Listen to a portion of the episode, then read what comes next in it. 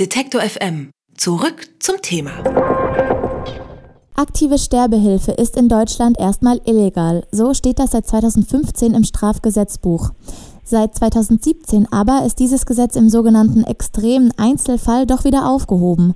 Das hat das Bundesverwaltungsgericht Leipzig so in letzter Instanz entschieden. Und äh, dann ist auf einmal noch das Gesundheitsministerium um die Ecke gekommen und hat einen Brief verfasst. In dem stand, lehnt doch die Anträge auf die benötigten Medikamente im extremen Einzelfall bitte trotzdem kategorisch ab. Dieser Brief ging an das Bundesamt für Arzneimittel und Medizinprodukte, die entscheiden nämlich am Ende, wer Zugang zu den Medikamenten bekommt. Ziemlich komplexe Geschichte und eigentlich geht es hier um wichtige rechtsstaatliche Fragen.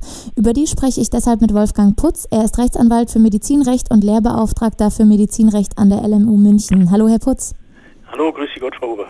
Ja, ich würde sagen, wir steigen mal 2017 ein bei dem Urteil des Bundesverwaltungsgerichts. Was bedeutet das denn, dass aktive Sterbehilfe nicht ganz verboten werden darf? Also aktive Sterbehilfe ist hier in dem Sinne, dass man bei der Suizid, beim Suizid, bei der Selbsttötung des Patienten mit einem Mittel Hilfe leistet. Und dazu gibt es eben ein ideales Mittel, das auch in der Schweiz und überall äh, verwendet wird, wo man einfach einschläft und hinüberschläft. Und das ist Natriumpentobarbital. Und dieses Mittel steht als Narkosemittel auf dem Index des Betäubungsmittelgesetzes. Das heißt, es darf nur unter den strikten Voraussetzungen des Betäubungsmittelrechts verwendet werden. Das heißt nur zu Heilzwecken oder im Rahmen von einer ärztlichen Behandlung. Und damit verbietet sich in Deutschland erst einmal der Einsatz dieses Mittels zum Zwecke der Selbsttötung. Dazu darf es niemand rezeptieren oder aushändigen. Und da hat das Bundesverwaltungsgericht als höchstes deutsches Gericht in diesem Bereich gesagt, dieses ausnahmslose Verbot ist rechtswidrig. Denn man kann nicht dieses einzig taugliche Mittel für einen humanen äh, Suizid ausnahmslos, also die Betonung ist immer ausnahmslos, verbieten. Deswegen muss diese Behörde, das BfArM, prüfen in jedem Einzelfall, ob nicht eine begründete Ausnahme vorliegt, wo eben das Mittel dann doch rezeptiert werden kann. Und gegen dieses Verbot, was also das Bundesgesundheitsministerium dieser obersten Bundesbehörde jetzt ähm, erteilt hat, die haben also gesagt, ihr dürft es überhaupt nicht, also wieder ausnahmslos. Äh, dagegen klagen jetzt natürlich einige Personen, die entsprechende Anträge an, das an diese Behörde gestellt haben. Ich möchte dann nochmal direkt darauf ähm, zu sprechen kommen, wie das Ganze konkret aussieht. Also welche Vorgaben müssten denn zum Beispiel erfüllt sein, damit jemand um Lebensverkürzung bitten darf? Also es, das Bitte um Lebensverkürzung ist immer eine Bitte um eine Beihilfe zur Selbsttötung. Der Patient muss sich unbedingt selbst dieses Mittel einvernehmen können, denn er muss also geistig vollkommen klar sein, er muss handlungsfähig sein und er darf seelisch nicht so krank sein, dass die Steuerungsfähigkeit dadurch äh, behindert ist. Es muss ein frei verantwortlicher, entscheidungsfähiger Bilanzsuizid sein, der hier angegangen werden soll. Nur einem solchen Menschen darf man ein äh, tödliches Mittel verabreichen, also nicht verabreichen, aushändigen. Und ähm, es wäre das Gleiche, zum Beispiel so jemanden zu helfen, dass er sich Insulin spritzt, indem man die ähm, Infusion anlegt, er aber dann selbst spritzen muss und so weiter. Es geht immer um die Beihilfe zur Tötung des Patienten durch den Patienten, also keine Erlösungseuthanasie. Mhm. Dann steht auch geschrieben, dass es keine geschäftsmäßige Förderung des Suizids geben darf. Wie kann man das genau erklären?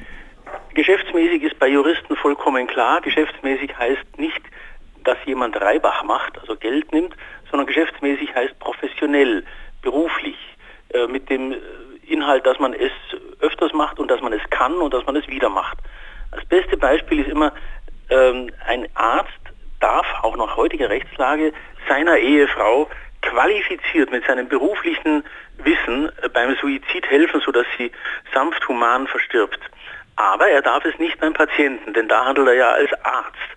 Wenn er einem Patienten hilft, äh, kommt er natürlich in die Bredouille, wenn der Staatsanwalt fragt, würden Sie es bei einem ähnlichen Fall wieder machen, kann er nur Ja sagen.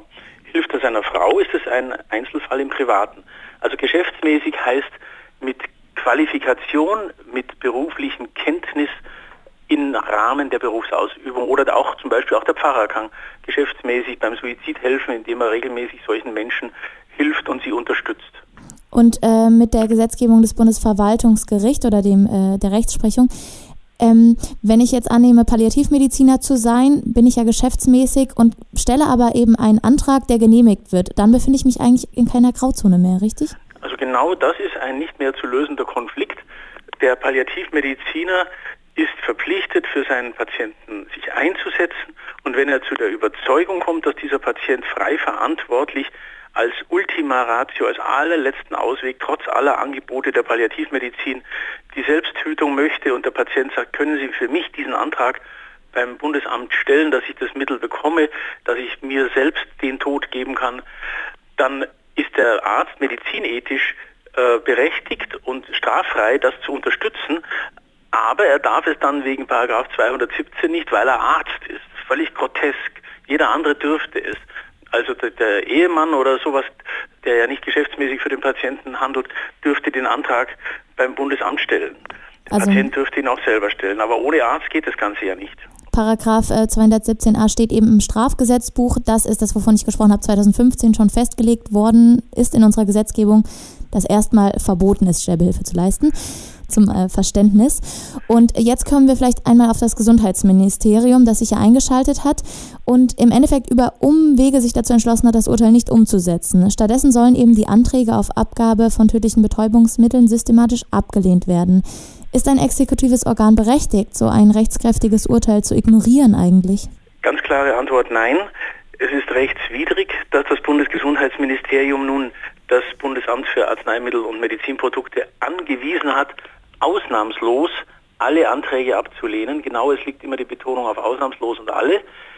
Denn genau das widerspricht dem Urteil des Bundesverwaltungsgerichts und nach unseren Gesetzen und in allen Rechtsstaaten ist das so, ist die oberste Behörde und auch ein Bundesjustiz- oder Bundesgesundheitsministerium an die oberste Rechtsprechung gebunden. Das ist Prinzip des Rechtsstaats und deswegen halte ich dieses Verbot auch für eindeutig verfassungswidrig. Also hier bekommt Herr Putz, er ist Rechtsanwalt, ein wenig Bauchschmerzen, was das Ganze für den Rechtsstaat bedeutet.